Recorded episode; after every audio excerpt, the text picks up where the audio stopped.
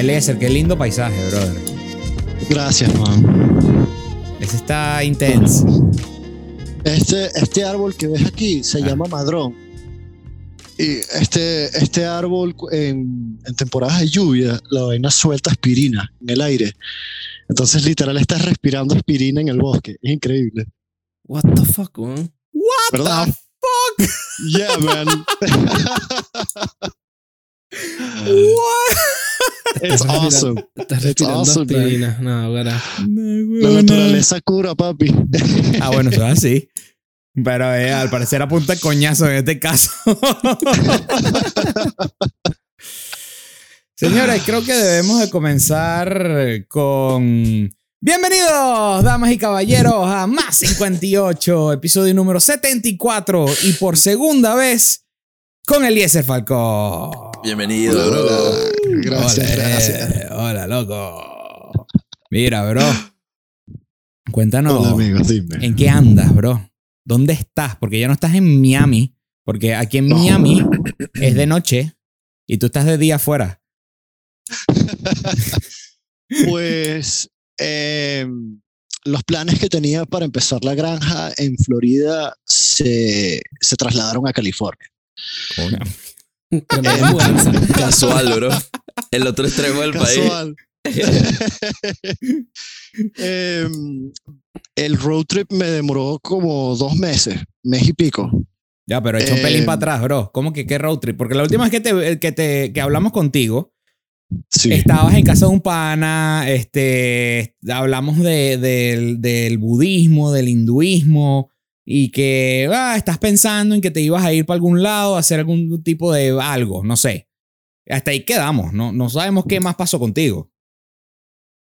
Eh, sí, estaba, estaba en la casa de mi hermano allá en Miami y, y un amigo aquí con una propiedad gigante en California me ofreció un trabajo como que eh, preparando la tierra porque es su primer año aquí. Entonces, sabes, toda la plomería, el trabajo con los generadores, los invernaderos, cortar árboles, la preparación para el invierno, todo. Entonces, no sé, it's my bread and butter, ¿sabes? My, my, mi chili, es lo que me gusta. Entonces, agarré la camioneta, monté todo lo que tenía, me traje mi 4x4, que estoy sentado ahorita en la moto, eh, y me, me la remolqué para, para California. El detalle es que a mitad de camino, el carro, el eje se me rompió. La caja de Mm, transmisión, eh, cuando el eje se rompió, partió la caja de transmisión y me quedé varado en, en. Oklahoma. Eh, con un amigo, Unai, que me estaba acompañando, shout out. Y el pana, el dueño aquí de la finca, me dijo, mira, yo tengo un amigo en Oklahoma, que él tiene una operación legal de cannabis de como 38 hectáreas, 60 mil plantas. Si quieres, trabajas ahí, cuadras la plata y sigues el viaje. O te busco. Y yo, bueno, dale, vamos a, vamos a tal el trabajo. Entonces, Y, y que me buscas mes chimbo. entero. Exacto, sí, no, déjame explorar.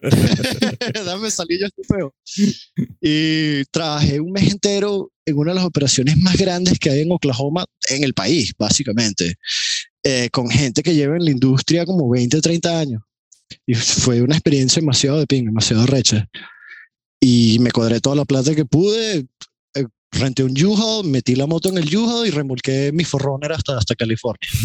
Verga, sí, Y llevo, llevo como dos, tres meses aquí viviendo en la naturaleza off-grid, ¿sabes? Sin electricidad, sin agua, sino con nuestro, ¿sabes? Nuestro pozo, nuestro manantial, los generadores, todo off-grid.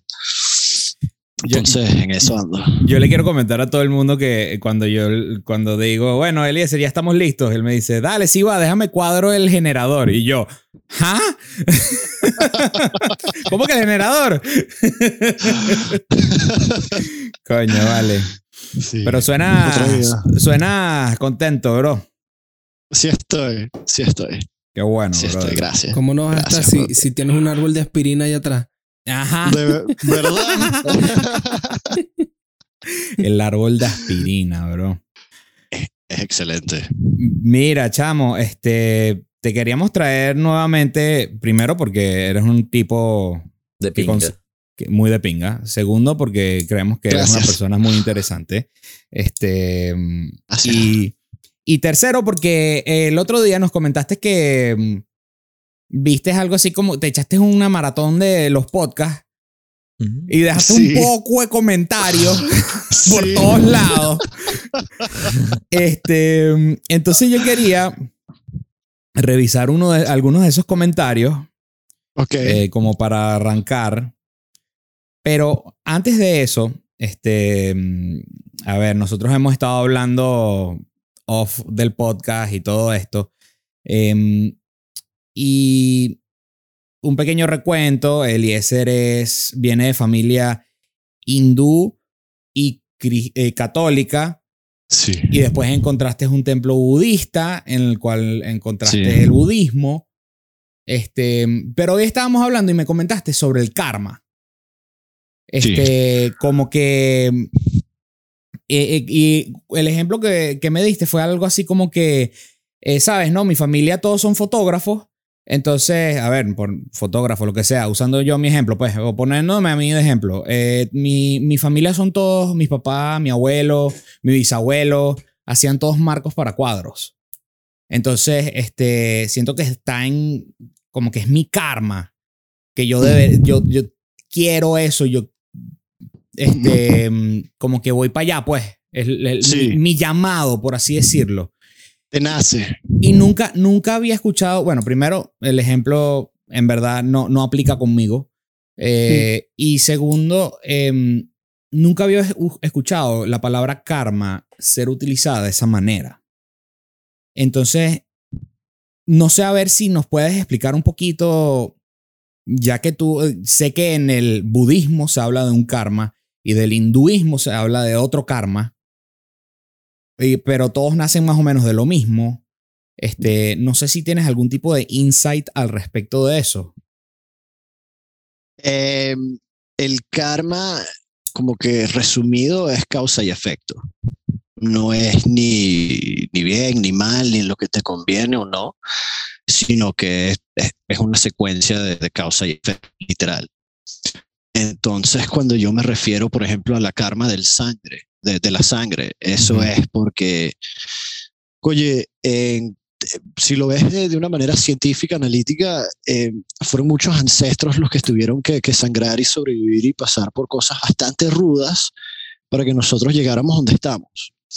Y cada acción que ellos hicieron de una manera u otra, en términos de, de- de cómo se aplicó al, al tiempo y el espacio, digamos, eh, esas son cosas que eh, a la larga te terminaron afectando a ti, porque así es que existes tú en la situación en la que estás tú, debido a lo que cualquier, sabes, tus ancestros en términos de sangre hicieron en el pasado. Entonces, de ahí es que conecto yo el karma con como la familia y la comunidad de una manera más como que física y tangible. Ok, Así lo veo. ok, ok. Fíjate que inter- interesante lo que dice Eliezer, porque yo no sé si yo he echado en el, en el podcast el cuento antes de los traumas heredados generacionalmente que lo comprobaron en un estudio científico. Sí, el estudio sí. de, sí, el estudio de los ratoncitos que los estresaron y después por el espermatozoide heredaron una respuesta al estrés elevada a los hijos y como por tres o cuatro generaciones. Entonces fíjate que supongo que la ciencia le está pisando los talones al, al karma generacional, se pudiese decir. Un- algún Sí. tipo de explicación. Eh, hoy en día, muchos de los científicos están llegando a conclusiones donde se dan cuenta que la gente que lo estuvo meditando por ¿sabes? generaciones están llegando a las mismas conclusiones. Uno es más como que introspectivo y el otro es más deductivo. Claro. Entonces, eh, por ejemplo, los, los, los científicos de Harvard fueron a los templos budistas y lograron comprobar que estos señores viejos de 70, 80 años tenían el cerebro de un chamito de 20 y pico, con n- neurogenesis regenerando sus neuronas y estaban, ¿sabes?, rápidos, podían hacerte matemática, todo, no parecían personas de 70, 80 años y hasta físicamente se veían más jóvenes. Entonces, la, la, la conciencia entra ahí con el karma, porque al estar consciente de la causa y efecto, puedes controlar mm, el futuro, digamos, en, cierto, en cierta manera. ¿sabes? Claro, con, con las grandes comillas de controlar el futuro. A- Puedes ahorita, ahorita que mencionas. sanar. ahorita que me mencionas el, el futuro, eh, no recuerdo cuál fue la respuesta que nos diste en el, en el Chubaca Pregunta, pero ¿crees en el destino? ¿Verdad que nos quedamos en esa? Porque creo en el destino, pero también creo en el libre albedrío. Ajá. Porque si tú me das un concepto como la infinidad, que es algo divino, entonces no hay ninguna duda que cualquier cosa pueda pasar. Entonces, en términos de que, oye, eh, creo que lo mencioné la última vez, que somos omnipresentes, de que decidimos nuestra realidad en el momento. Ujú. Entonces, todas estas líneas de tiempo varían y van a su propio, sabes, como que universo, dimensión paralela de tiempo y existencia. Y tú terminas como que enfocándote en la que tienes presentemente porque ahí es donde va tu percepción y tu energía. Em, el libre albedrío y el destino están como que constantemente en, en un vaivén, como que un péndulo, ¿verdad? Estás viviendo tu vida y te das cuenta que cuando no sigues tu intuición y no sigues como que ese, ese sexto sentido, hay ciertas cosas que pasan que te indican, oye, ese es un patrón que estás siguiendo. Y ahí e- está el error. Y como que te das cuenta de, ese, de esa falla interna debido a, a la capacidad de ver los tres tiempos, que es el pasado, presente y futuro. Y al poder estudiar más el el causa y el efecto, puedes determinar el resultado mucho mejor. Pero entonces eso no es predeterminación o no es destino. Es, es, es, es como la, la, la ciencia cuántica, es un sí y un no a la misma vez. Es como el Ah, caos está todo alrededor tuyo, pero tú también determinas eh, en ese caos el orden que existe. Ok, ¿Sabes interesante. que yo, yo lo interpreté más como, como. Ya todo lo que va a pasar, va a pasar, pero tú lo eliges, pues. O sea, Sí. que ya está determinado, ya tienes el destino hecho, por decirlo de alguna manera, pero tú eliges cuál es. Sí, Lo el cual detalle es, es que es como un una paradoja, ¿no? Es como... Sí, pero como existe la infinidad, todo lo que puede pasar va a pasar, porque es infinito. mm, Quizás no en, en esta realidad, pero sí, ok. E- Exactamente. El detalle es que uno eh, determina la muerte como el final de esta realidad. Pero antes de haber nacido, antes de que tuviésemos un, ¿sabes? una conciencia, venimos del mismo sitio, de esa, de esa oscuridad, de ese como que... De ese caos. eh, eh, eh, exacto, esa zona de puro potencial. ok. Fíjate como yo, como quien digo caso, los dos conceptos del destino y el libre albedrío. Estoy de acuerdo con lo que dice Eliezer, que son las infinitas permutaciones. Pero dentro de esas infinitas permutaciones, tal vez, no sé si tú crees en esto, Eliezer, tal vez lo que llamamos como el ser superior o tu conciencia superior, it nudges you in a certain way. Tú puedes seguirlo o no seguirlo, pero ahí es donde yo pondría el, el destino que es como quien dice el camino de, de menos resistencia, tal vez, no sé ni cómo decirlo. Sí, te entiendo. Te entiendo. Es como, es como, por ejemplo, el caos del tiempo y la existencia es el río que corre en la montaña y tú al, al aplicar tu conciencia decides si quieres flotar bajo ese río y llegar al mar o si quieres pelear contra la corriente y quedarte pegado con las piedras y lo, ¿sabes? Eh, Exactamente. sí. Entiendo. Very, very difficult. very, very, very difficult, porque cuando yo pienso en destino y en prede- predestinación, eh, pienso en. Está bien, está bien que hayan infinidad de planes, pero si hablamos de destino, entonces ya they're set. Yeah. Eh, th- they may be set, but it's at what rate do you develop through that destiny? No entendí. O sea, digamos que, que, que ahí, imagínate las tres escaleras de Jacob. Em, eso es el destino de cada alma individual, pero como el camino de esas tres de esas tres escalones va a ser tan distinto para cada persona, cada quien va a estar como que en cierto punto de esa, de esa escalera, digamos, pero el destino termina siendo, es como que un sentido de plenitud y un sentido de, de iluminación, ¿sabes? Como que romper el ciclo de, de, de muerte, digamos. El destino. ¿Cómo romper el ciclo de muerte? Verga, weón. Hoy me están ganando. Hoy me está pasando todo por Eh, arriba, weón. Tienes muchas horas despierto, Pablo. Tiene mucho ejercicio en ese cuerpo. O sea, es lo que creo que representa Cristo, ¿no? O sea, la reencarnación y la capacidad de tener la conciencia cuando no tienes tu cuerpo físico. O sea, de que logras entrar a, los, a, los, a las dimensiones de luz con una capacidad ya de, de, de como que... Sin fisicalidad, por así decirlo. Exacto. Ok. Pero tienes que tener como que un nivel de, de como que integridad, digamos, em, para que tus fallas no se conviertan en estas reflexiones negativas, como una pesadilla. Ujú. ¿Entiendes? Está bien cristalizado. Sí. Bien cristalizado. Así se le llama. Así, así he escuchado que Sí. se le llama. Sí, Wow. es verdad. Wow. Pero sí, el, el destino y el libre albedrío creo que eh, los dos se la pasan encontrándose. ¿Sabes? No son, no mutually exclusive, pues. O sea, No, no, juro. es que tiene que haber uno y no el otro, sino que pueden No. coexistir. Exacto, es como, como el frío y el calor. Al final del día no son eh, completamente separados y opuestos. Son básicamente eh, distintos aspectos conectados por un puente que varía esa intensidad. Ya, sí, ok. Ok, pues esto sí, sí lo entiendo. Ok. Ok. Y eso, eso, eso me hace pensar entonces de que no, de- del el hecho de que no podría existir uno sin el otro. No, no podría, porque si tuvieses Nice. orden, ¿a dónde estaría lo espontáneo?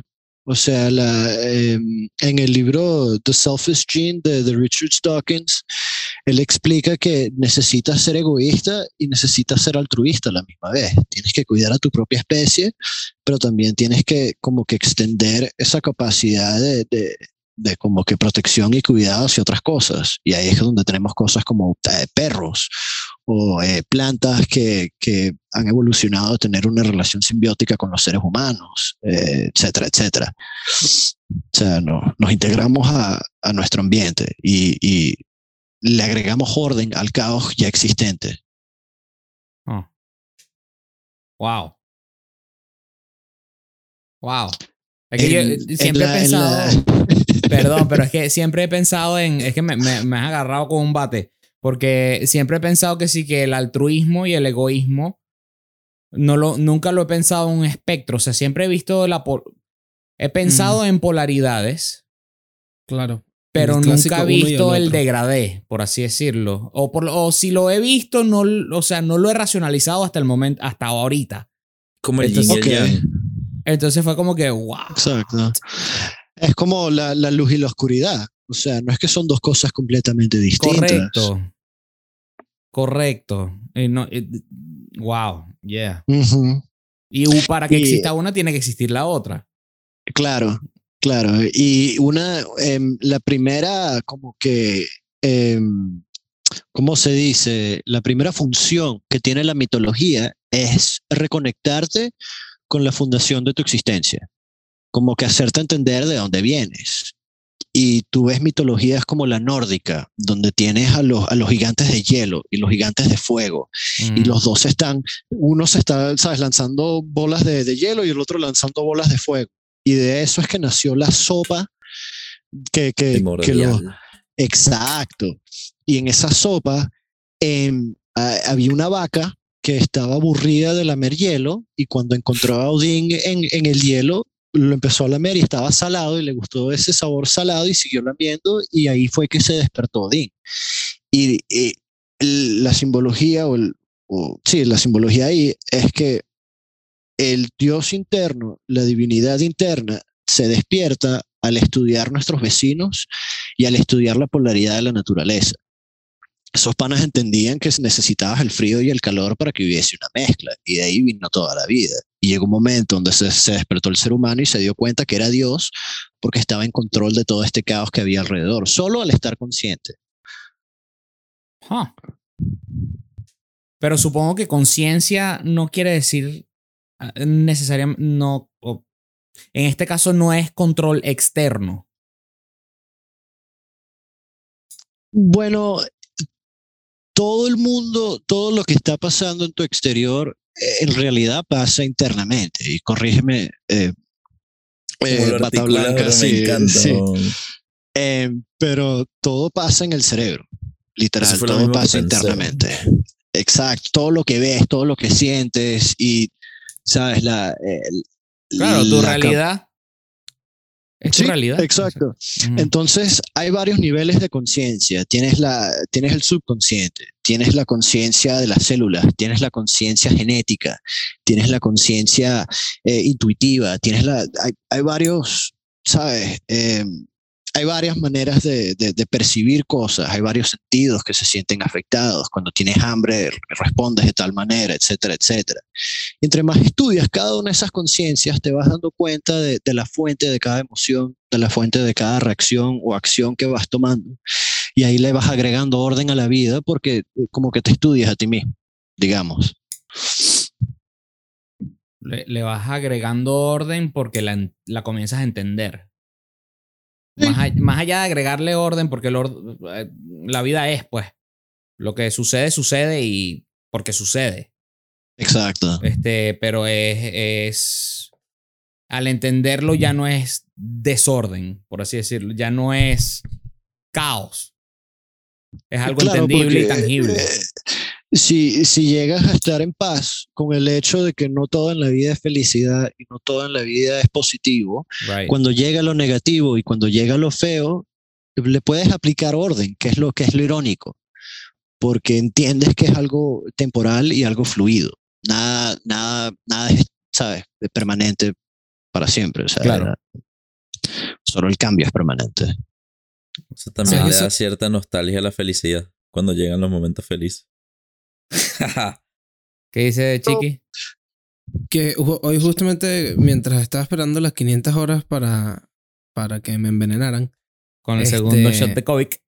con este, es que me, hoy me vacuné eh, Por- Eliezer y Ok, en contra de mi voluntad, pero bueno, ese es otro tema. tranquilo.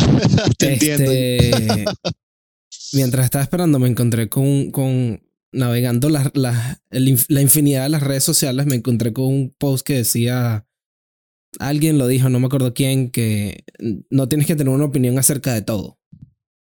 Yeah. Y se refería y, y lo relacionó más con esto que estamos hablando ahorita, como que esto que me está pasando no, le tengo, no tengo que decir que esto está bien o que esto está mal, que esto me, esto me da rechera, esto, esto me pone feliz, este, sino que simplemente te desprendes de tu opinión en el sentido de que no le pones ese, ese, ese colorcito tuyo, pues necesariamente y simplemente lo dejas ser. Sí. Creo que lo dijo Marco Aurelio, puede ser. No tengo ni idea. Marcus Eh, Aurelius. que me parece muy estoico. Que, que sí, el papá de- del, del estoísmo, ¿cómo se dice en español? Stoic. No sé cómo se ¿cómo dice. se dice en estoico. Estoico. Sure. Let's, let's Sí, cuando alguien es estoico. Ok. el fundador de eso. Sí, bueno. porque él, él entendía que la gente estaba inventando, de, de los romanos que viene, eh, la persona, la máscara que te, que te pones encima para, para como que identificarte. Cuando en realidad, ¿sabes? Toda la identificación, todos los nombres, todo lo demás eh, es algo que nos inventamos para ponerle un poco de orden a las cosas. Claro, los símbolos para poder masticar la realidad, por así decirlo. Claro, la, la clasificación viene debido a, a la confusión. Mira, bro. Dime. También te quería preguntar. ¿Qué significa ser un hombre? ¿Qué significa ser un hombre? Te pregunto, te pregunto No, porque, a ver, contexto. Es que nos dejaste como 17 comentarios en el Sí. video de ser infiel está bien para los hombres y después nos dejaste un comentario en qué significa ser un hombre. Entonces, te quiero preguntar, ajá, ¿qué significa ser un hombre? Porque nos dijiste, no definieron en fin. Y yo ¿Verdad? que No definieron. es posible que no hayamos definido, normalmente no definimos un carajo al final de todo lo que hablamos. Pero cuéntanos qué Eh, piensas tú al respecto. Yo creo, eh, y sin ofender a nadie, pues cualquier persona que tenga su propio pensamiento, allá sus pensamientos. Eh, bueno, primero que nada, yo creo que todo ser humano, todo ser viviente tiene un poquito de los dos aspectos, el masculino y el femenino. Right. Y a donde tú te encuentras dentro de ese espectro, listo.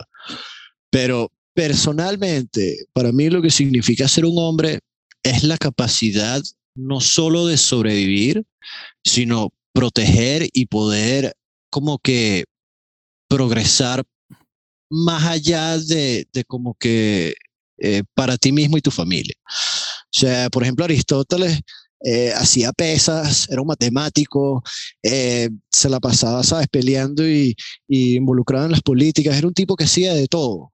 Y al final de sus días él decía, coño, no, no, no pude hacer más. Y para mí eso es lo que significa ser un hombre, ¿sabes? Como que quererte al punto donde haces ejercicio, te cuidas, eh, eh, buscas valores y te enfocas en como que mejorar ese, esa, esa agresión controlada que tiene el hombre naturalmente, esa violencia que se puede aplicar de una manera positiva y, y como que controlada, controlada, porque yo creo que eso de, de la masculinidad tóxica viene de, oye, hombres que se embriagaban y llegaban a la casa y le pegaban a la mujer y, etcétera, etcétera. Pero hay otro nivel, hay otro aspecto de la masculinidad que no es agresión, sino, oye, la fuerza de poder, eh, oye, cargar cosas pesadas, hacer trabajo duro, eh, ser eh, independiente, arreglar tus propias cosas. Hoy en día veo que mucha gente no, no entiende, por ejemplo,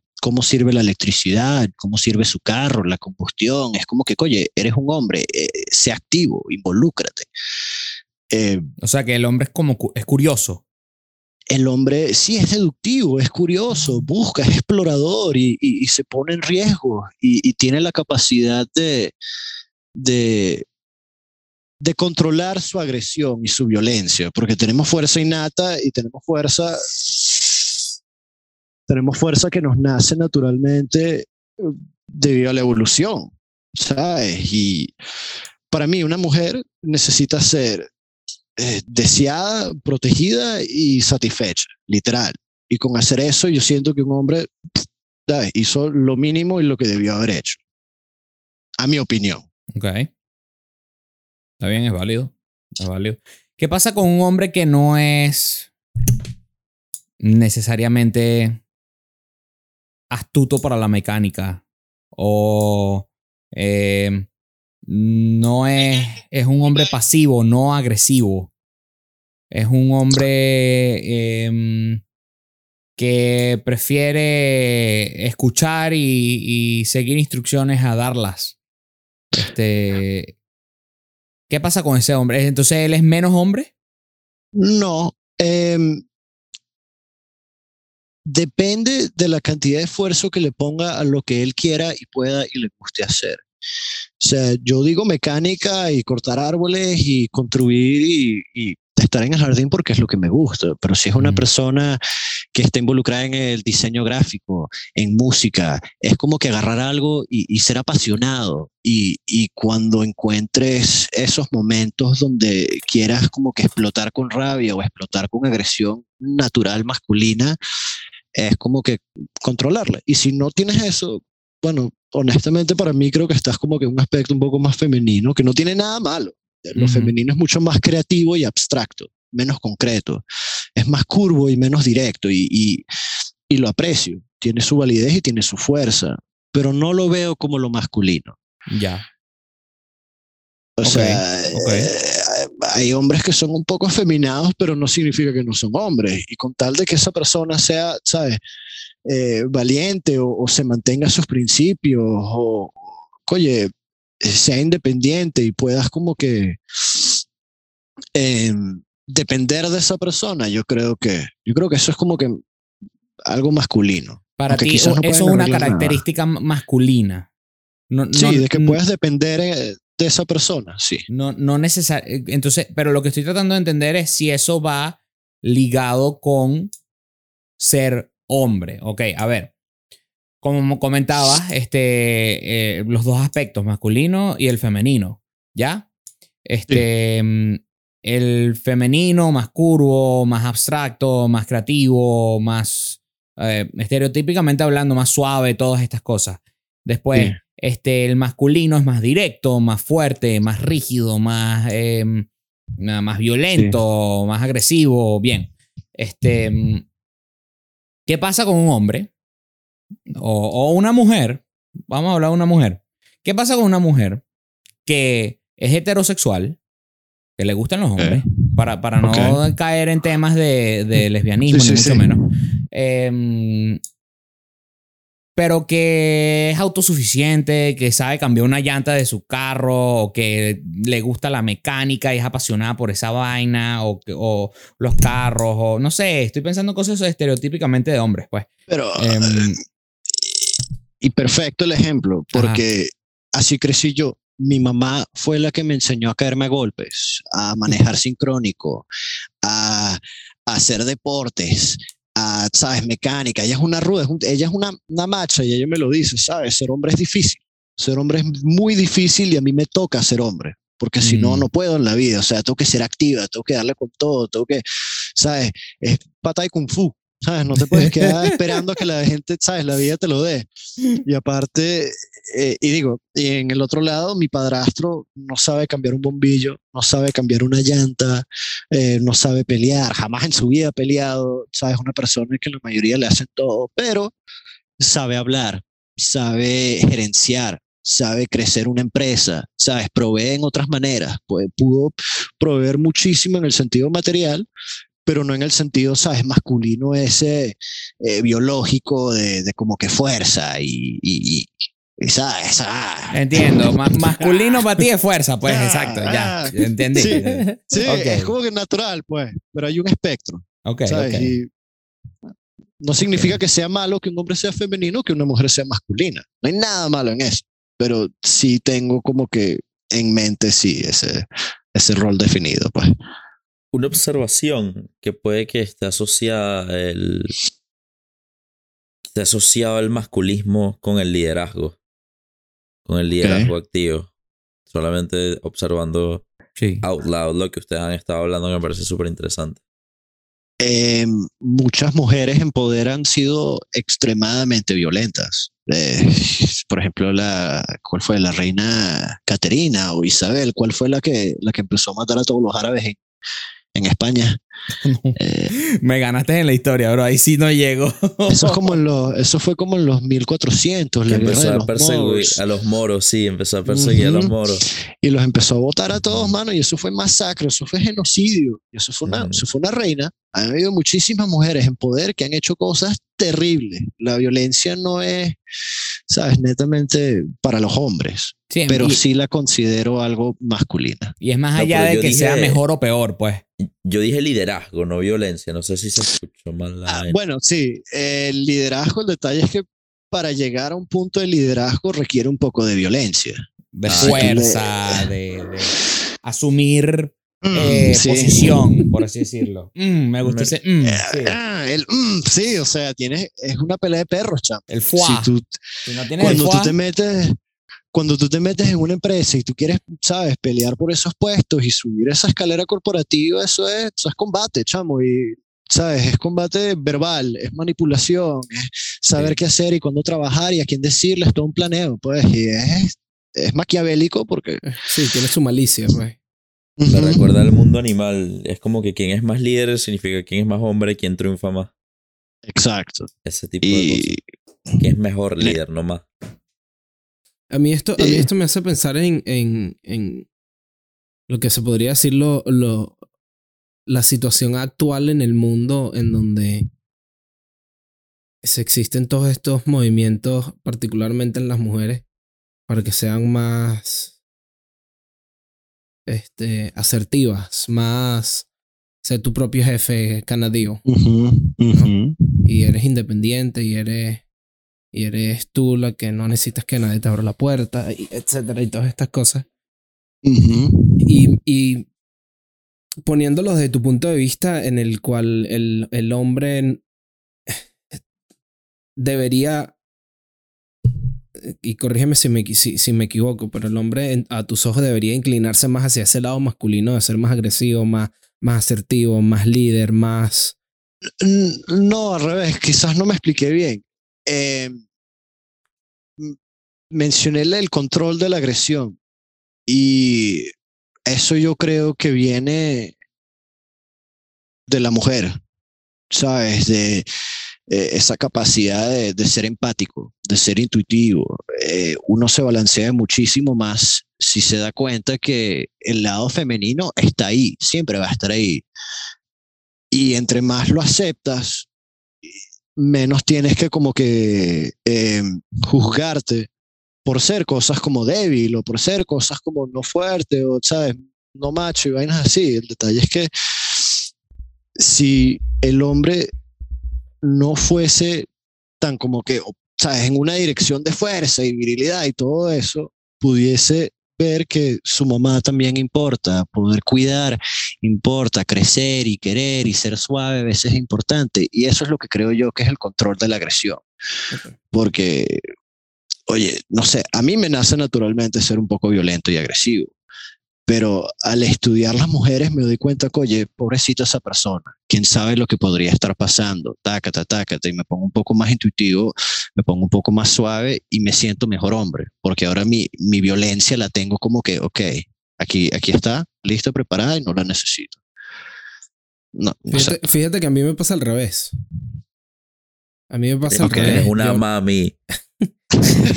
mi último, mi último, mi último pensamiento es la violencia y la agresión.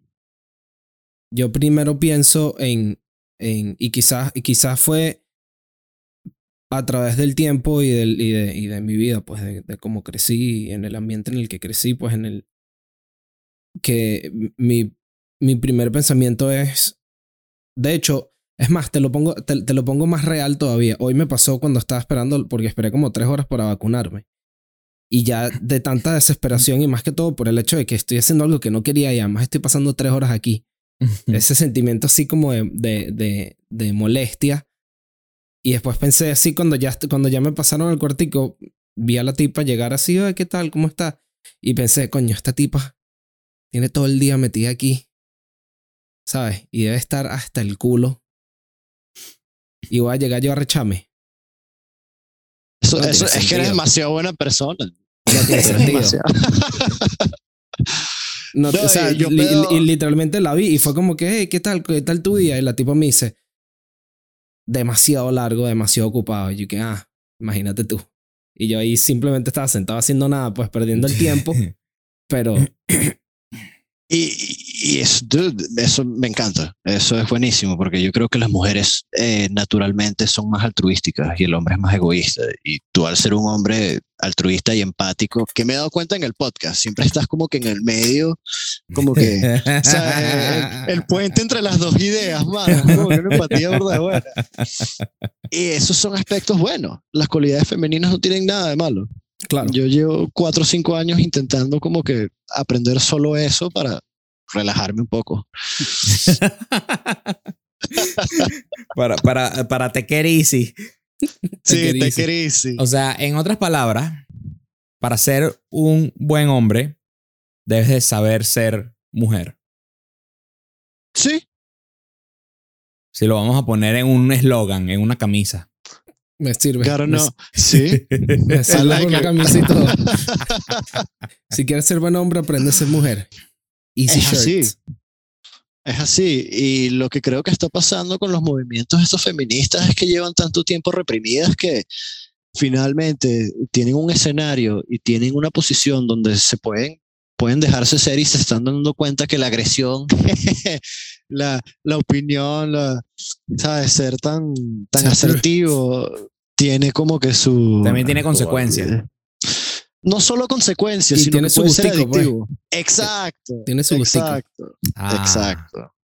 Como que ese sentimiento de poder, empoderamiento, puede llegar a ser como que Sí, adictivo, mano. No se puede llegar a obsesionar. Sí, vale, you, you, you get drunk with power. Este, te, te, eso, eso, y eso es una, algo que se dice aquí, que se, se, se emborrachó de poder.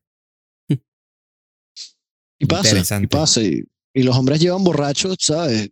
Cienes y cienes y cienes de años. No, no lo voy a negar. Pero no significa que, que la masculinidad en sí sea algo malo, Ya. sino que estaba, estaba, estaba fuera de balance, chicos. Que, hey, la cagamos. Sí, Ok, it's fine. It's fine. Mira, este, tenía una última aquí que dices que hubieses deseado haber sido parte de esta conversación. Ojo por ojo. O lo dejo ir. Uh, Entrando además en ese punto, ese punto de, de masculinidad, porque siento que,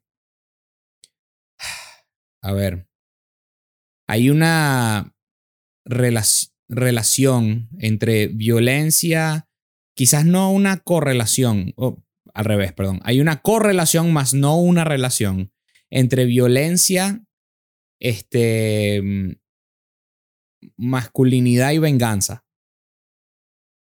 Ah, perdón. Y ego. ok. ¿ok? ¿Por qué lo digo? Porque a través de... La, la venganza nace de, pienso yo, Ok. el ego siendo herido y queriendo retribuirse. ¿Ok?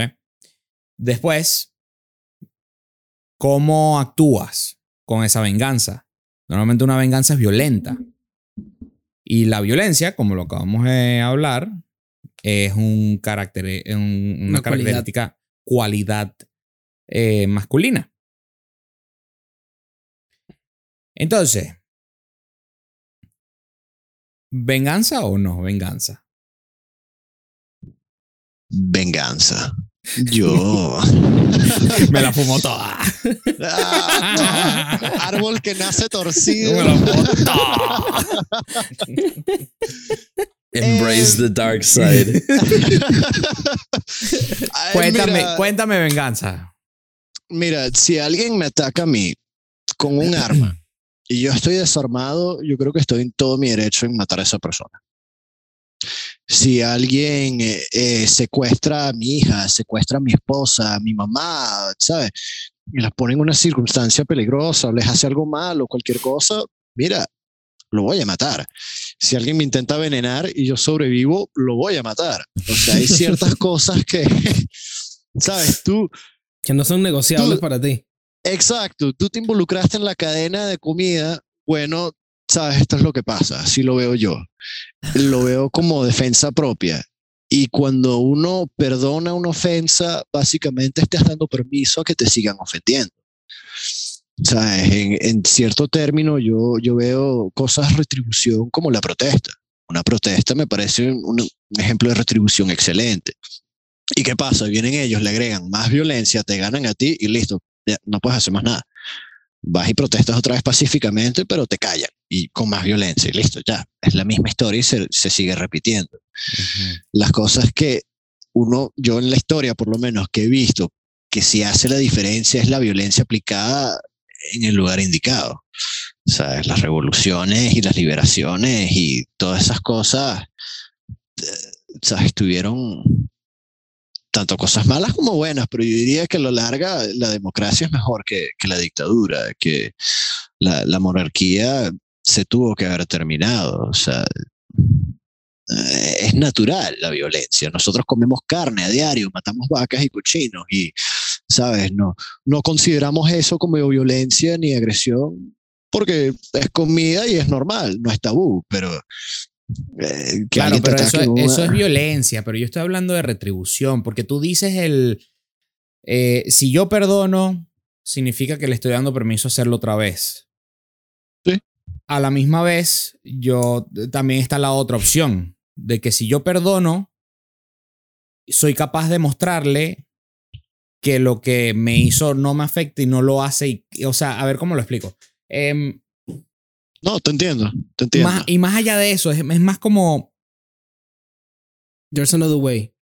Sí, no es nada más de other way. Es como que, verga, ser hombre para mí es poder decir o es poder recibir algún tipo de ofensa.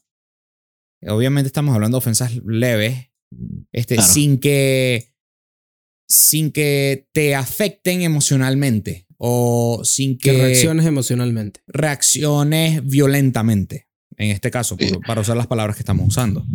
No, y, y estoy de acuerdo. No es que me voy a caer a golpes con, con alguien en el bar que, que le dijo algo a mi, a, a mi novia, a mi chama, o, o que O cuando alguien me insulte. Exacto. No es que, ¿sabes? No es que constantemente reacciona, pero si hay en ciertas situaciones, eh, hay gente que de pana yo creo que no merece, pues. O sea, digamos que, que hay un pedófilo que se pone a violar chamitas y llega y, y Dios no quiera, ¿sabes? Cuando yo llegue a tener una hija, le pase a mi hija. Yo no voy a ser capaz de perdonarlo. Y por eso no soy budista, porque todavía tengo ciertos aspectos que, honestamente, sí estoy de acuerdo. Sí prefiero y me encantaría perdonar, pero no lo voy a hacer, porque ¿cómo te atreves a hacerle daño a esta persona? Y, y ahí, ahí es donde me encuentro yo, pues como que me, me, me pongo en este rol de como que protector y guardián y guerrero. O sea, prefiero ser un guerrero en el jardín que un jardinero en la guerra. No sé si me entiendes. Me encanta. un guerrero en el jardín que un jardinero en la guerra. Yo, ¿Sabes? Y, es, es proteger mi libertad, proteger mi familia y, y las cosas a las que, por las que he trabajado, pues mis riquezas. Y creo que tengo derecho a eso, pues, como, como una persona que lo ha trabajado decentemente. No es que me lo robé, no es que, ¿sabes? Y viene una persona y me lo quiere quitar todo. Nada. Adiós. Adiós. Adiós. Me lo fumo todo. Coño, vale, Eliezer. Mira, ¿y qué, qué planes tienes ahora? Ahora que estás aquí, en este lugar, en California, Con el árbol de aspirina. con el árbol de aspirina, La aspirina. que cuando llueve respiras aspirina. ¿Y ahora qué?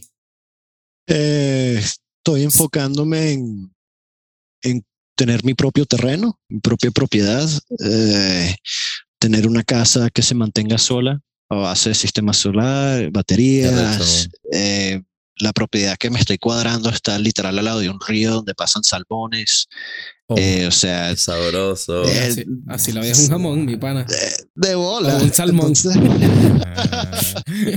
entonces me estoy preparando para, para estos siguientes, yo me veo como estos siguientes cinco años como que creando un- una empresa que se basa en construir eso, eh, propiedades auto, autosuficientes. Te la compro, bro. Ah, Es que, chamo, es una inversión eh, costosa al principio, pero que a la larga, en 10 años, eh, sabes, tú sales al jardín y agarras la fruta o el vegetal que te dé la gana y te pones a cocinar, pues. No tienes que ir al supermercado. Y si aprendes a hacer tus propios aceites, tus propios pastas dentales, tus jabones, todo lo demás, es como que esa independencia. Sí, que no, no neces- no necesitas de nada. De nadie. Exacto. Y, Ni de nada. y si, y si no te tuvieses que preocupar por agua, comida o techo, el resto del tiempo te lo puedes dedicar en, en progresando hacia ser a la persona que quieres ser, pues. Excelente. Te compro la casa. Dale. Qué cool, brother. Este, Gracias, gracias. Chicos, este, ¿tienen algún otro comentario, duda, pregunta? ¿No? Más allá, más allá de que nos encanta hablar contigo. Quería tocar un poquito el tema, a ver qué piensas tú, así por encimita, de los, de los cristales, bro. Wow. Buen tema. Sí. A ver. Eh, ¿Qué coño son los cristales? Espérate, no, no, no, Oye. echa para atrás. Dale. Déjame, déjame introducir la idea, pues. ok, sí, introdúcelo. Yo tengo entendido, yo soy creyente de que todo lo que vibra en nuestro universo, o sea, todo, está vivo.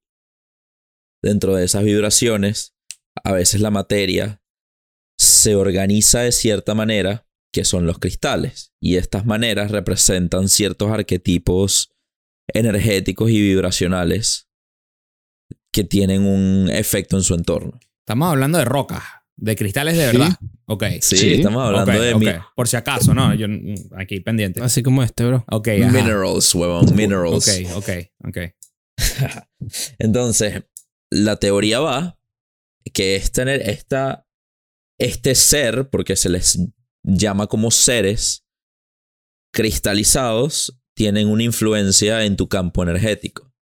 Porque trastornan tu energía o tu manera de vibrar solo con su presencia. Mm. Eh, Yo creo que son, o sea, yo creo que no se puede negar, porque em, si hay estudios que ya han comprobado que cosas básicas como los árboles tienen sus propios, sus propios como que eh, campos electromagnéticos, nuestros corazones, nuestros tienen campos magnéticos, un gato cuando se te siente encima y, sabes, hace ese sonidito y eh, eso te tranquiliza y te regula la presión sanguínea y te ayuda porque es una vibración. Eh, la música en sí es otra vibración que te pone en tal nivel de emoción. Yo me siento a escuchar música clásica y chamo, ¿sabes? Es un trance, como si no tuviese un cuerpo, como si yo fuese una Mm. hoja en el viento volando. Eh, eh, los cristales, yo estoy de acuerdo con todo lo que estás diciendo. Eh, el cuarzo amplifica el amperaje y la electricidad. en los tiempos de antes todo el mundo amaba el oro y hoy en día nos estamos do- dando cuenta que es el material más importante por, por la conductividad que tiene. Mm. Eh, sí, yo estoy muy de acuerdo y creo que los cristales, no, no seres vivientes como nosotros, claro. No es que, Exacto. no es que pueden tener una conversación, pero No, no.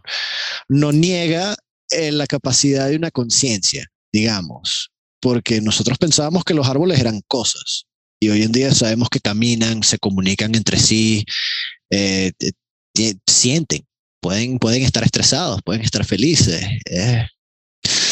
Yo creo que de- fa- hace falta más estudio, pero Sí. sí, estoy de acuerdo. Va con, con la interconectividad de, de todo con todo. Eso.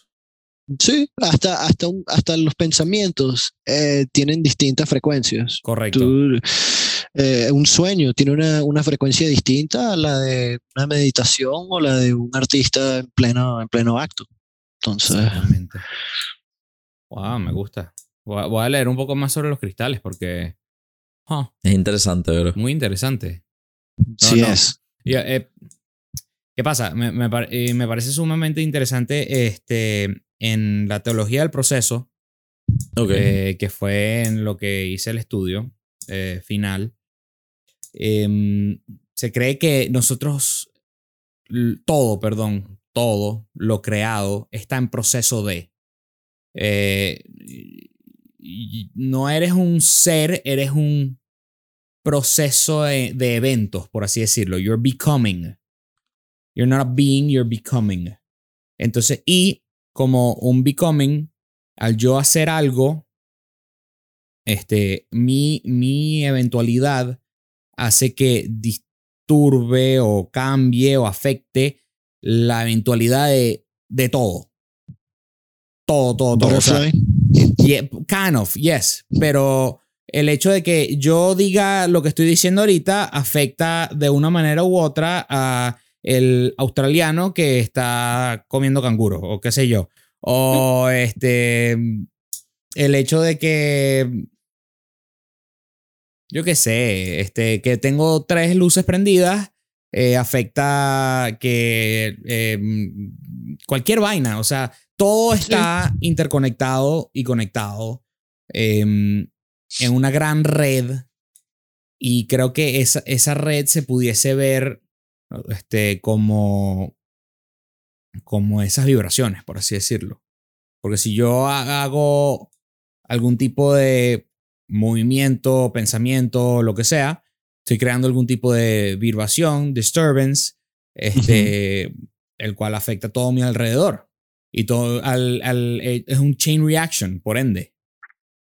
Karma. Casi efecto. ¿Quién lo diría? ¡Wow! Full circle. Yeah, bro. we've gone full Damn. circle.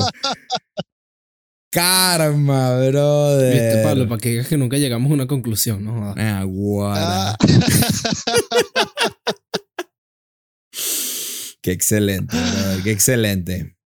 Bueno, mi pana Eliezer, gracias este, por otra vez estar aquí con nosotros. y vale, Este, gracias a ustedes. Como siempre, siempre estás a estar invitado.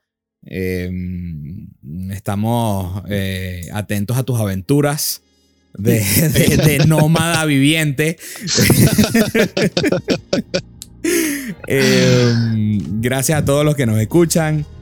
Eh, y sin mucho más que decir, nos despedimos. Bye bye.